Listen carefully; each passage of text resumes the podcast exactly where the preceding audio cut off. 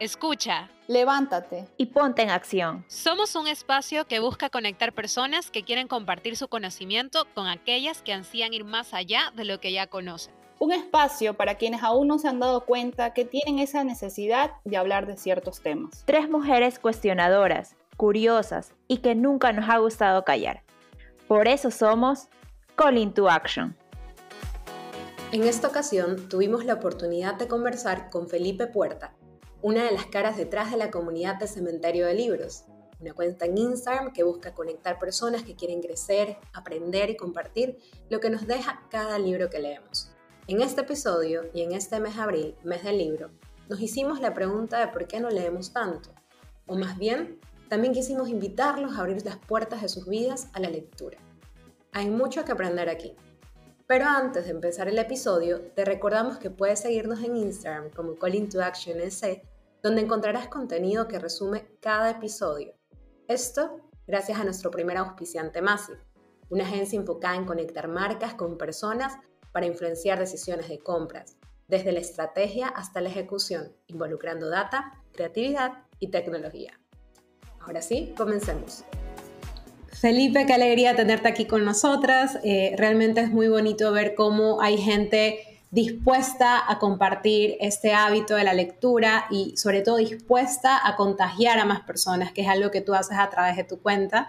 Así que primero agradecerte por estar aquí en este espacio, en esta comunidad con nosotras que queremos crear estos pequeños hábitos a la acción. Y bueno, como siempre comenzamos cada episodio, lo más importante es conocer quién es la persona que va a hablarnos en este día, que va a hacer este llamado a la acción y cómo se liga un poco al tema que queremos tocar en este episodio, que es ¿y por qué no leemos? Pero antes de ello, ya introducirnos y coger un poquito de tips y cosas así, queremos, o sea, realmente estamos súper curiosas de, entender un poquito cómo entraste a este mundo, por qué abriste la cuenta que tienes en Instagram, que realmente vemos que hay mucha gente que te sigue y, bueno, ¿qué te motivó a entrar en este mundo de la lectura? Chicas, primero muchas gracias por interesarse en el proyecto. Eh, en realidad, eh, para nosotros, porque no soy solamente yo, hay más gente detrás de cementerio. Para nosotros es muy importante que la gente quiera aprender a leer y se interese más sobre cómo nació cementerio, porque a las finales de, creemos que es como de todo el mundo. Queremos solamente, nuestro único objetivo es que la gente lea más, independientemente que sea lo que sea que lea desde un periódico, desde una revista, hasta un gran libro, hasta un ensayo, lo que ustedes quieran que pueda leer, hasta la poesía. Entonces es súper importante eso. De ahí cómo, cómo, cómo empezó Cementerio es súper, en realidad la idea nació de un día que yo estaba, al principio empecé yo solo. La idea empezó de una vez que yo estaba en mi universidad, estaba haciendo mi tesis eh, de grado, eh, tú sabes que esos son 70 hojas, es súper aburrido. Y me tomé un break y me puse a ver en Instagram la típica frase de, de frasecitas que te gustaban y te parecían chéveres porque son como motivacionales o si estás en una, una, una etapa hasta de desamor, te da alguna, alguna frasecita bonita o te quieres publicar. Y siempre a mí me quedaba como, como la duda de dónde salían esas frases. Entonces, en realidad, el primer, la primera, el primer puntapié fue crear una, una cuenta que te diga el autor. Empezamos así, solamente una cuenta que te diga el autor. Eh, con el tiempo y con la ayuda de mucha gente, pues obviamente eh, al principio los libros los sacaba yo de mi biblioteca, a mí desde chiquito me gustaba leer. Eh, es más, y en un momento en ese trayecto, por eso cuando alguien me dice que dejó de leer, yo no lo juzgo, porque en realidad a mí también me ha pasado. Hay tiempos, hay momentos de la vida, entonces yo dejo de leer, porque te pones a hacer cualquier otra cosa, porque la vida, o sea, también nosotros tenemos familia, parejas, amigos, otros intereses también, y está, está bien. Entonces, eh, la cuenta empezó así, quisimos eh, después ponerle, un ponerle también el libro abajo, y ahora lo chévere es que eh, Cementerio te ayuda a que si tú encuentras una frase, puede ser un poco subjetivo, yo lo sé, pero si tú encuentras una frase que te gusta de cierto autor, tú puedes tranquilamente coger ese, ese, esa publicación, puedes ir a tu librería y puedes conseguir el libro que te, que te llamó la atención. Y así te llegan muchos libros. Eh, la idea de Cementerio nace incluso el nombre de Cementerio Libros de, un, de uno de mis libros favoritos que se llama La Sombra del Viento, que es de Carlos Ruiz Zafón, que él, si no estoy mal, el año pasado murió. Eh, en, la, historia de la novela, porque es una novela de amor, suspenso y otras cosas más, se desarrolla en Barcelona y te habla de un cementerio de libros que es un lugar subterráneo en Barcelona en donde tú puedes entrar a, dejar un libro tuyo y también te llevas un libro tuyo. Entonces, ¿en qué, en qué se hacen referencia al cementerio en esto? Las, tú, tú ves todas las imágenes del cementerio, todas las contribuciones son de todas las personas de alrededor de todo el mundo. Tú, Yamel, tú, Melissa, tú, Carla, tú, Felipe, pueden enviar tranquilamente su cita favorita. Nosotros los publicamos y los mencionamos, porque eso también es súper importante, mencionar quién la envió con el autor y con el libro, y es como una referencia a ese libro. Tú vas, dejas un libro o dejas tu contribución, y además de que dejas tu contribución, también te puede llevar muchas más contribuciones de otras personas de, de otras partes del mundo. Entonces, nació así. Eh, nunca pensé, ni nunca, eh, nunca pensé que ya no sería solamente una persona detrás del cementerio, sino ya sean aproximadamente personas que, que nos ayudan, porque aquí no generamos dinero. Si hemos hecho algo con dinero, o sea, nos han pagado alguna cantidad por ciertas campañas o ciertas marcas que han confiado en nosotros. No te voy a decir que no. Pero no es que esto nos paga sueldos. Cada persona que contribuye en cementerio tiene su trabajo además de cementerio. Y, eso es lo bonito, porque capaz diría yo que si se vuelve algo monetario pierde el sentido. Eh, entonces eso, no sé si me explayé, me explayé mucho, perdón. Solo, solo quería comentar algo. Eh, la sombra del viento fue un libro que yo viví en Barcelona un año y ese libro transformó mi forma de ver la ciudad y amé a un personaje que se llama Fermín, que siempre repito esta frase, como que ande, ande, no me acuerdo el, nombre del, principal, pero se decía como que ande el espacio del nombre del principal, que la vida nos espera o algo así. Entonces cada vez que viajo, y estoy en un avión, como que siempre recuerdo esa frase, porque para mí es como que hay tanta vida por delante, aparte que Fermín creo que sufrió muchísimo, bueno, léanse ese libro que es precioso. Y, y algo súper bonito de este libro es que me hizo descubrir que a través de los libros puedes conocer el mundo, porque incluso tenía una cafetería, este libro de acá, a la cual yo me fui a sentarme en la cafetería a leer porque el libro te atrapa, así que cuando yo vi el cementerio de libros, yo decía, será por eso. Y como que ahora que lo mencionas, me llenó muchísimo, porque para mí, yo no leo mucho, pero ese libro fue como, me, recuerdo que me lo veía mi primo, que también vive en Barcelona, y era un libro viejito, viejito, viejito, viejito, que literal, incluso como estaba súper viejito y la historia se, se, trataba sobre ese tema, como que lo cuidaba mucho, como una Biblia, la Biblia de Barcelona le decía, pero bueno, qué, bonito que, haya sido ese el nombre por el cual le hayan dado espacio. Pero bueno, se lo dejo a Carlita, pero lean ese libro, primera recomendación de este episodio. Sí, no, yo acá escuchando estoy impresionada porque justo la semana pasada que nos reunimos, las tres, Mary lamentablemente no está con nosotros el día de hoy, y Amelita justo contaba la experiencia de este libro en Barcelona y todo, y ahora que Felipe contaba como que el porqué, el nombre de su cuenta y que sea salga el mismo libro es como que, wow, coincidencia, diosidencia, como lo, casualidad, como lo quieran llamar, pero de alguna manera, o sea, me pareció un poco loco la, la conexión. Pero eh, continuando un poco, estaba yo también un poco eh, leyendo, también a veces nos gusta meter un poco de, de, datos, este, eso, que es más, eso es más de Yamelita, pero a veces también me meto con esto de los datos. Y veíamos, bueno, sabemos, desde niños nos dicen que por qué en Latinoamérica no leemos mucho. Ecuador es uno de los países, incluso dentro de Latinoamérica, que no leemos casi nada. Estaba viendo una estadística del OEI que dice que es la Organización de Estados Iberoamericanos para la Educación, Ciencia y Cultura que en Ecuador las personas leen hasta tres libros al año. Y yo me atrevería a decir que, decir que, que leemos en promedio tres libros al año incluso es mucho. algunas personas creo que leemos uno y hasta casi ni nada.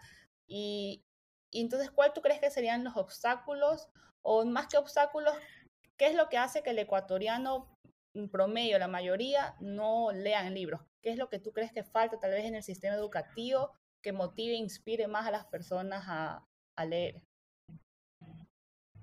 Mira, yo creo que es un problema cultural.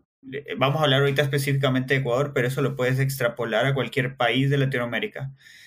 Eh, creo que la educación se equivoca al querer entregarle libros o literatura que es un poco complicada y que hasta incluso tiene un poco de falta de empatía con los niños, porque al final empezamos a leer desde niños. Te digo un ejemplo, eh, uno de mis libros que me dieron desde chiquito, habían que sí, unos que sí eran didácticos, pero en algún momento me dieron Shakespeare. Y es un libro muy bonito que capaz nosotros, personas adultas, ya tenemos un concepto formado y sabemos cómo era la literatura en ese tiempo pero un niño lo matas. Un niño coge, ve eso y le pone una camareta. O sea, olvídate, no le hace, no, no le va a hacer ninguna gracia porque el libro es, además... Perdón que te interrumpa, pero ahora que dices eso, me eh, pasó con Fuente no te preocupes. Y, libros así que, claro, cuando estás en un décimo, cuarto curso, 15, 15, 16 años, tú dices, no entiendo nada de este idioma, ¿qué me están tratando de decir? Eh, no comprendes nada. Y, y, lo peor es que te lo vuelven, lo peor es que te lo vuelven también tedioso. La verdad, la verdad es que el tema de las camaretas sí me suena súper real, porque justamente, ¿qué pasa en Ecuador? Y no sé si pasa en Latinoamérica o en otros países, en Ecuador tenemos esta tendencia de quemar un monigote, un muñeco. Entonces, esto antes, ya no tanto, pero antes en las escuelas a fin de año te preparaban el monigote y muchos chicos solían meter los cuadernos en el monigote. O sea, aunque parezca un ejemplo, es la realidad, o fue la realidad durante muchos años de muchas generaciones que cogían los libros, la Odisea, Romeo y Julieta, los, lo que sea que, no sé cuánto, Gaviota, cualquier libro que te recuerda a tu niñez, ¿quién no metió un libro? Mis padres no me dejaban por respeto, pero ¿quién no intentó meter un libro en el monigote para quemarlo, porque como, como año viejo? Entonces, sí creo que es una realidad este tema de la vocación. Eh, no sé qué, otro, qué otros obstáculos encuentras tú, Felipe. Eh, también, por ejemplo, hay un tema cultural en el que también, eh, por ejemplo, la gente piensa que leer es aburrido.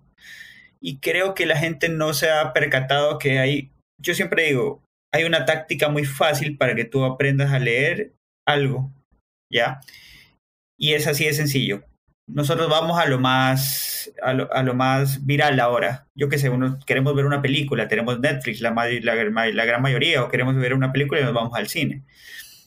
Si, por ejemplo, entre los tres hay uno al, que no le gusta el terror, vamos a la película a ver el, la peli del terror, y hay uno al que la va a odiar y no va a ver, no, no se va a meter. Entonces, muchas veces pasa que a la gente se eh, pide recomendaciones y no se da cuenta que quiere esa persona, sino solamente vas porque, por ejemplo, te recomiendan un bestseller.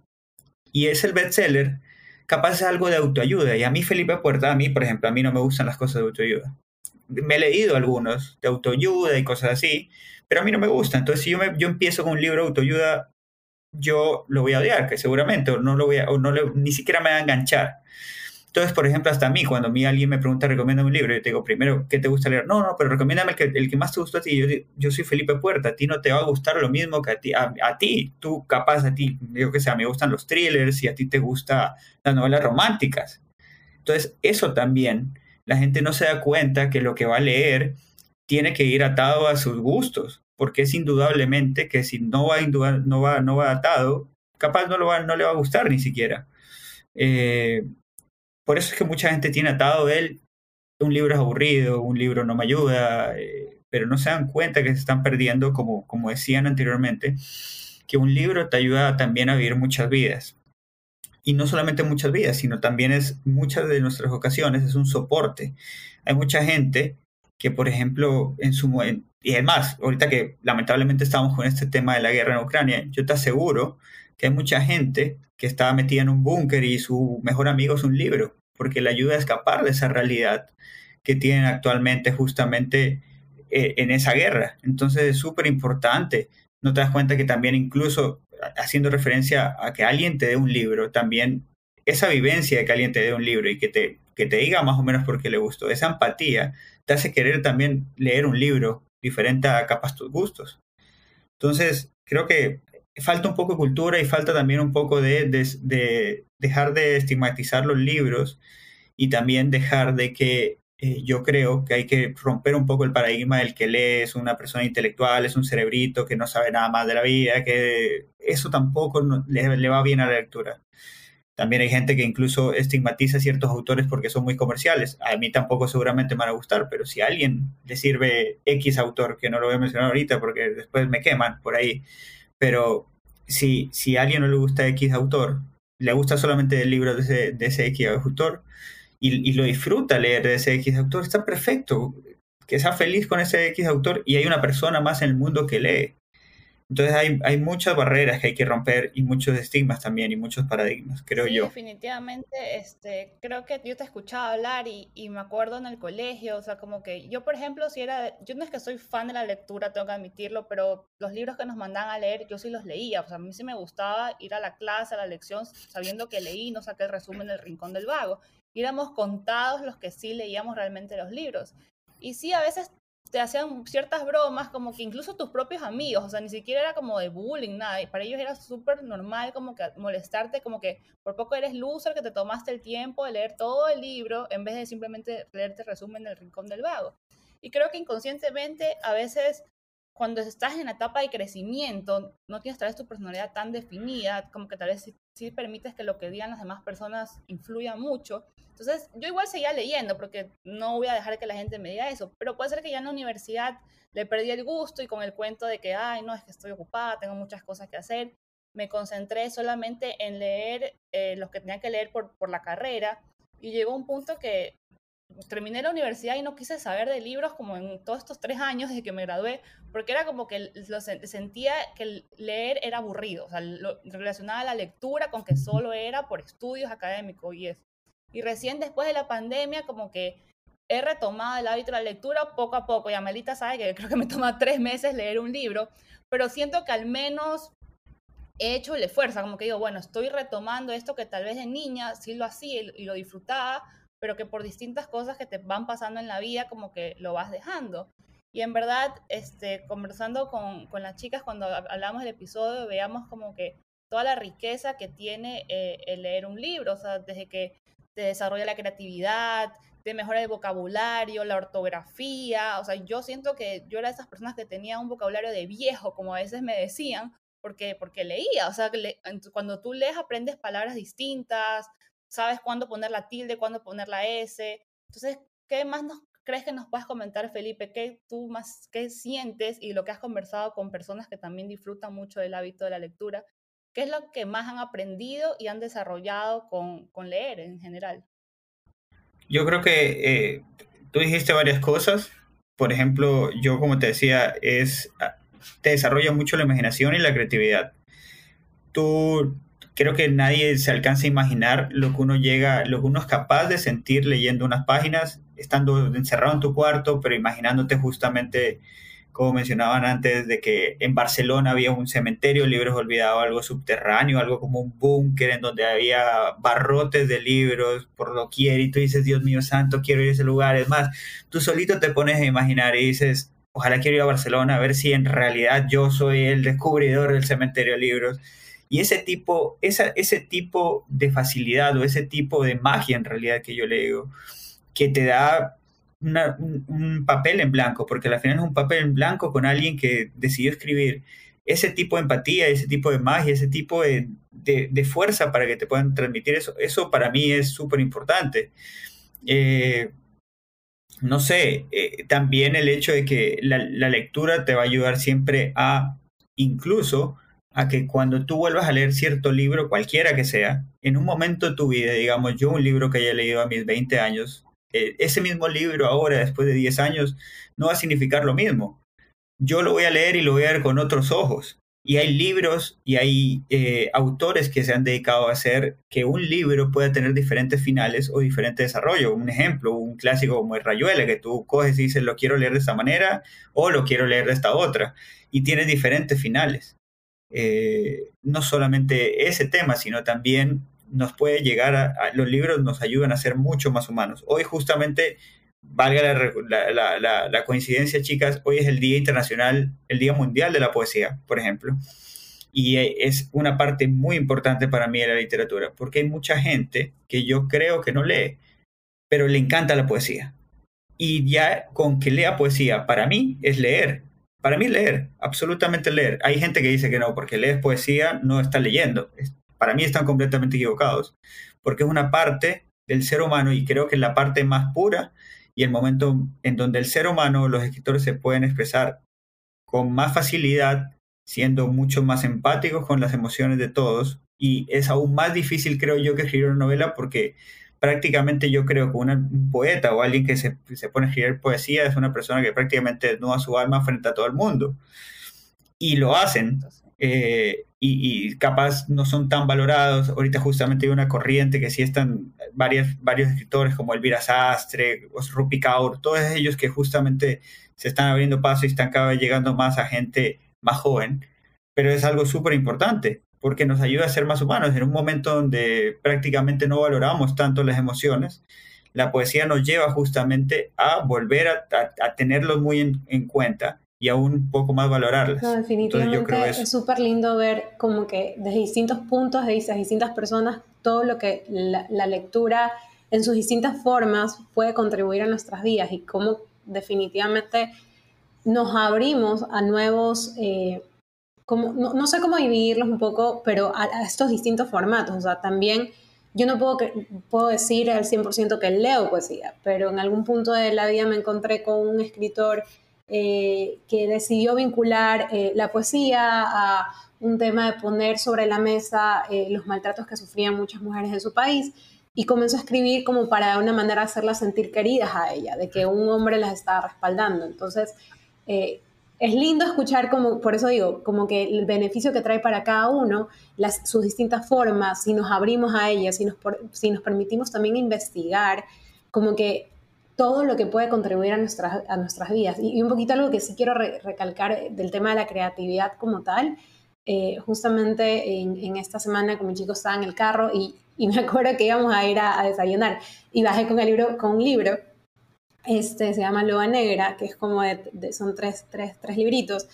Em, y yo estaba como que tan conectada con la lectura que le dije, dame un segundo, te voy a leer esta parte en el carro. Y yo iba leyendo y yo le decía, estoy tan emocionada. ¿Por qué? Porque mientras le iba leyendo, esta persona estaba en un bar, en una parte, y le iba contando los detalles y luego me callé y le dije, si te das cuenta cómo esta persona escribe a detalle el bar, o sea, como que me, metió en el bar y los dos nos quedamos, sí, o sea, eso es lo que logra un gran escritor. No nos pregunten, no sabemos nada de esto, no estudiamos nada de literatura, pero vamos, como él no había leído y yo estaba como anonadada, emocionada, feliz y súper metida en la lectura. Y yo creo que a mí podría haber estado eh, la típica Netflix and chill con mi, con, con, mi, con mi chico, pero no, o sea, los dos éramos riéndonos como que de, de, esa, de esas dos hojitas que nos llevaron a otro país, a otro lugar y justamente conversando con, con, una, con un amigo también del trabajo me decía, es que no necesitas viajar cuando tienes un libro, o sea, hasta eso, hasta eso, o sea, como que lo que te permite ir, o sea, yo en la nada estaba en una montaña, creo que en, en el sur de España, eh, leyendo, o sea, asomada en un bar, bueno, fue súper espectacular, o sea, fue algo de locos, entonces realmente me, me emociona, pero yo sé que no es fácil. Algo que también nosotras poníamos en discusión es cómo comenzamos. O sea, eh, algo que yo les decía, yo, yo cogí el hábito porque, nada, tomaba un metro de 15 minutos y yo tenía dos opciones, o ponerme a escuchar música, pero me veía, veía mucha gente en el metro como que leyendo su libro en esos 15 minutos. Y un día dije, lo voy a intentar, metí un bolso en mi maleta y dije, ok, hoy voy a comenzar a leer. Y así fue pasaba leyendo en el bus, en el metro, caminando. Era una locura y creo que hasta adquirí ese hábito de caminar y leer. Pero ¿cómo hacerlo acá? Por ejemplo, en Ecuador, que uno no puede caminar porque te roban. Uno siempre dice eso. Eh, ¿Qué nos recomendarías tú? Mira, yo, como tú decías, yo recomiendo primero que la, gente intente leer en tiempos muertos, como tú decías. Esa, esa cultura, esa cosa que digamos nosotros lo pensamos como algo bobo de leer en el metro, obviamente aquí en Guayaquil no tenemos metro, pero leer en el carro, en, un momento donde estás en el tráfico, en un momento donde, donde no tengas muchas distracciones. Porque ¿qué es lo que pasa? Si tú estás empezando a leer, es muy difícil concentrarse. Es como, yo siempre pongo una, una analogía, es como meditar tú tienes que tener tus cinco sentidos, porque así como hay una magia del escritor para poder describirte cada detalle, tú si no estás completamente concentrado vas a perder los detalles justamente del libro y no te vas a poder imaginar cierto, así sea un cuarto, unas escaleras, un paisaje hermoso. Y esa es la habilidad que tiene el escritor y tú también la podrías tener y cualquier persona la podría tener solamente si lee eh, eh, cuando está bien concentrado. En un momento donde esté muy relajado, en un momento donde no tenga distracción, porque si tiene ruido capaz también se te complica. Otra cosa que yo hago, o por lo menos yo recomiendo, es lean libros pequeños. No sé si tú recién te vas a lanzar a la, lectura, no vayas a leer un libro de 800 páginas, te vas a morir. Vas a decir, es más, yo tengo amigos que me dicen, oye, quiero leer y me, y, me dicen, empecé con el libro, que son súper bonitos, pero son libros que tienen demasiado detalle, son libros que tienen y, detalle y, fechas históricas y cosas así. Y son libros que son muy gordos, son muy densos, no es para emprender a leer eso. Hay, hay me encanta, no sé si es una marca, ahí peco yo, pero estos que sí dicen del, de bolsillo, esos son perfectos, son libros de 200, 300 páginas que tranquilamente te enganchan súper rápido y así puedes empezar a leer. Eh, lo que les dije anteriormente es súper importante. Si vas a pedir una recomendación, pide una recomendación de algo que te guste, porque si vas a leer algo que no te gusta, definitivamente nunca te va a gustar.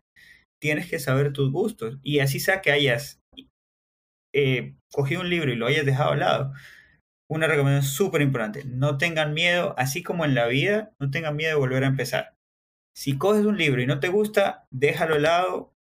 En otro momento de tu vida capaz te va a gustar, en otro momento de tu vida te va a servir, o capaz nunca más lo vas a volver a abrir. No va, nadie se va a morir porque no lo vuelvas a abrir, olvídate. Pero coge otro libro y síguelo intentando. Es así. Ya, esas personas que dicen que tienes que leer un libro y tienes que terminarlo, no. Si no te gusta, déjalo al lado, punto. Yo creo que eso es súper básico. Eh, ahorita, ahorita, ahorita no se me ocurren, capaz yo hasta incluso recomiendo a la gente que, es más, tengo amigos que no, no solamente no confiaban en la lectura, sino creían en el, en el, en el proyecto de cementerio y no leían nada. Y créeme que una de las soluciones que yo me he dado cuenta es, y gente que es súper que no le gusta ni siquiera demostrar sus, emociones, digamos. Y yo los mando a leer una poesía.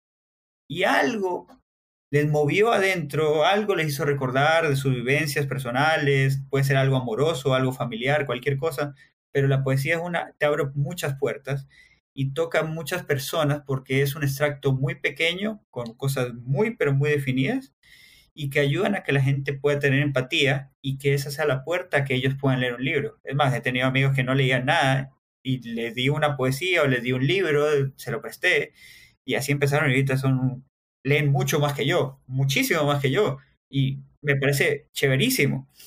Entonces, den la oportunidad, no cierren una puerta, eh, tengan, sean constantes, porque es como todo, es como hacer ejercicio, es como aprender a, tocar algún instrumento, es como eh, aprender a jugar algún tipo de deporte. Esto es constancia.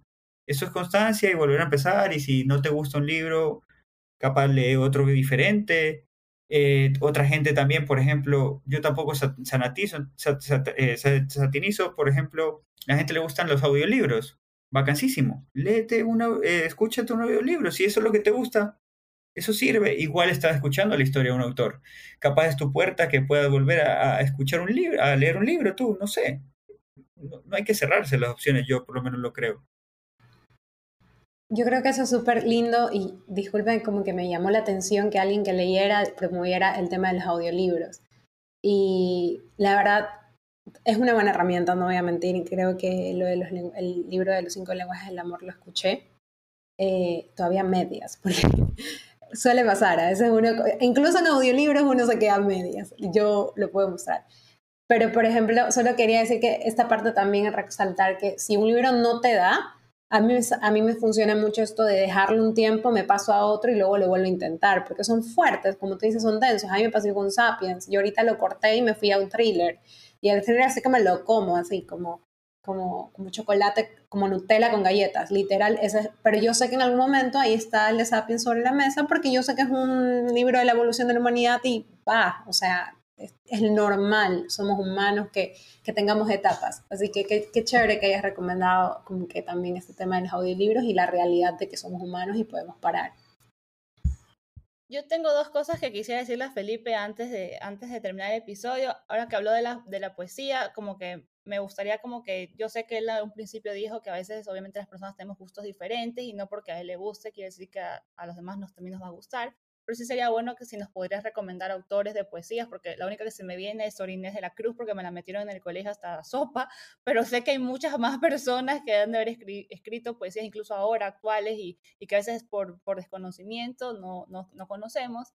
Y la última pregunta también es que quisiera que nos cuentes eh, alguna experiencia así que, que, hayas tenido que te haya marcado con un libro. Así como Yamelita tuvo la, de, la del libro que mencionaron al inicio, de que la invitó a recorrer Barcelona, incluso lo soñaba con Barcelona antes de estar ahí. Como que tú cuéntanos también así una experiencia que te haya marcado por, al, al haber Mira, los autores de poesía, te voy a decir, hay clásicos como yo que sé, Mario Benedetti y cosas así. Me voy a ir por los más contemporáneos. porque te voy a decir como por los más contemporáneos? Porque creo que son los grandes exponentes. Creo que tienen, ahorita, o sea, no soy nadie para decir que tienen un gran futuro, es más, ya lo tienen un gran futuro y te ayudan a muchos jóvenes a conectarse. Y me gusta mucho lo que hace Elvira Sastre, que también tiene novelas. Ella solamente empezó con poesía y ahora escribe novelas. Me gusta mucho lo que hace Marwan. Me gusta mucho lo que hace Miguel Gane. Me gusta mucho, eh, estoy viendo por acá en, el, en, en, mi biblioteca, me gusta mucho lo que hace Patricia Palombi, eh, me gusta mucho lo que hace Elena Carrilero, lo que, lo que hace Loresta, Loresta Sesmo. Eh, ah, no, te, mentiría si, me digo, si te digo Fran Barreno, o sea, hay, hay muchísimos, hay muchísimos, hay muchísimos. Les dije algunos, la mayoría son españoles porque a mí me gusta mucho, he leído algo en inglés, pero te soy sincero, le doy mucho más al español.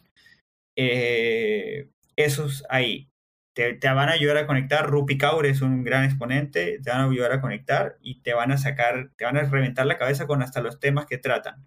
Hay muchos temas de, temas de no solamente el amor, de desamor, que es lo que digamos que más se vende o lo que más se promociona, pero temas del racismo, temas de la xenofobia, temas obviamente ahorita el tema del machismo, el feminismo, o sea, hay, hay muchos temas que son súper importantes de tocar eh, y que ellos lo hacen de una manera tan sutil que le llega a mucha gente. Esos son los temas en la primera pregunta que me hacías. En la segunda, eh, te podría decir algunas, pero por ejemplo tengo dos anécdotas. Eh, yo tengo muy mala memoria y uno de los primeros libros que me regalaron mis papás, eh, yo soy colombiano, cuando llegamos a Ecuador se trajeron un, un en Colombia se dice trasteo, como que trajeron las cosas de la casa acá. Eh, uno de los libros que yo en teoría en algún momento de mi vida intenté leer fue Cien años de soledad, que de chiquito no lo pude leer, pero fue un gran regalo de mi papá.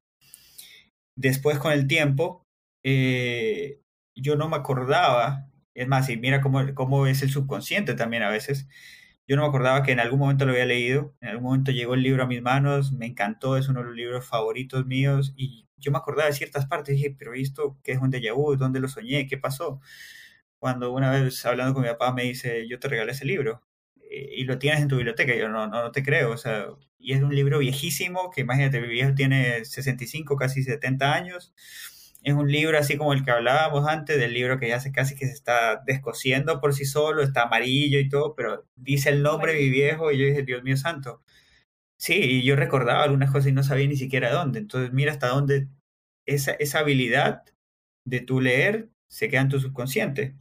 Y otra, otra anécdota, eh, un poco no tanto familiar, pero para la gente que le pasa y, creo que es súper importante que nosotros los que capaz leemos un poquito más, seamos un poco más empáticos con el resto de, por ejemplo, yo en algún momento de mi vida, cuando estaba en la universidad, yo dejé de leer. Pero te digo, dejé de leer, ¿qué será? Un año, dos años, o sea, una cosa bestial. Simplemente era, era joven, ya yo qué sé, que la farra, que tus amigos, que otras cosas.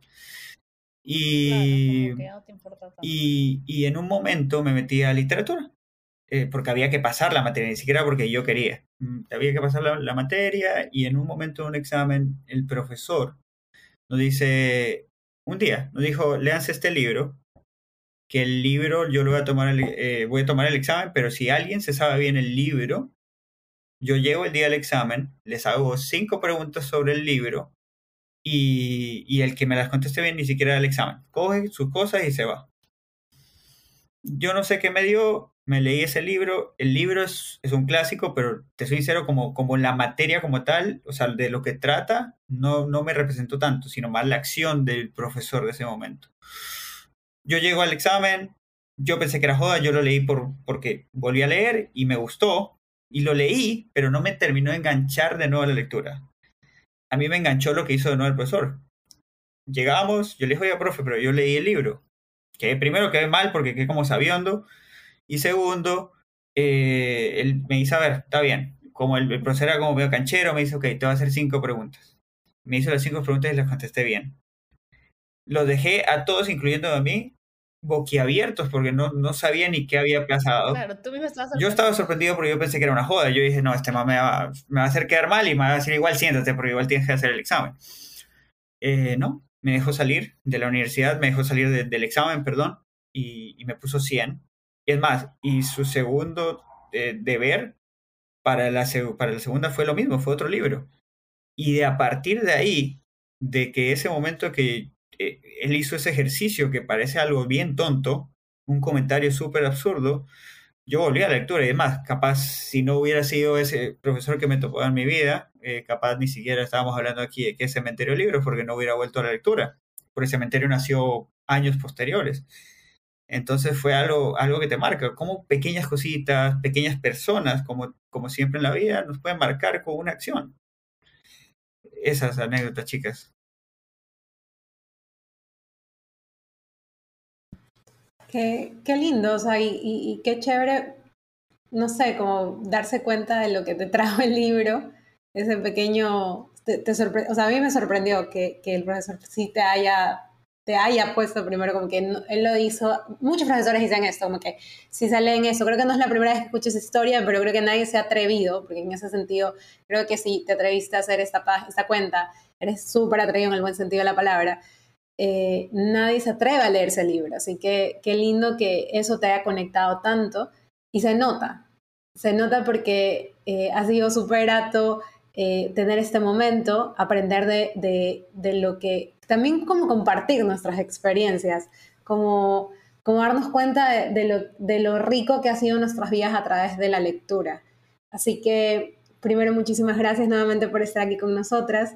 Invitaremos a todas las personas que se enriquezcan eh, y que si tienen curiosidad sobre el mundo de la lectura, sigan la cuenta de Cementerio Libros porque es súper lindo ver cómo pequeñas frases nacen de, de, grandes pensamientos. Entonces, no hablo por así, ponerme filosófica, sino por el, hecho de que Grandes Pensamientos es un libro como tal. Así que, nada, y, y si ya están entrando, ya sea audiolibros, ya sea porque cojan estos libritos portátiles, así sea una, una, hojita de poesía, porque hay cosas que te pueden sorprender con la lectura y, eso es algo que lo vemos a través de ti. Qué lindo que lo compartas, qué, lindo que nos des este llamado a la acción y que todos nos atrevamos en este mes de, que se viene, en este mes de abril, a, abrir un libro, a, a vivirlo, a viajar a través del libro y enriquecer nuestras almas, así como le damos comida al cuerpo, también como dicen en la, en la iglesia, hay que darle el alma. Bueno, sí, también la lectura le da y, alimenta el alma, así que gracias Felipe por este espacio y por acompañarnos el día. No, chicas, eh, yo les quiero agradecer porque eh,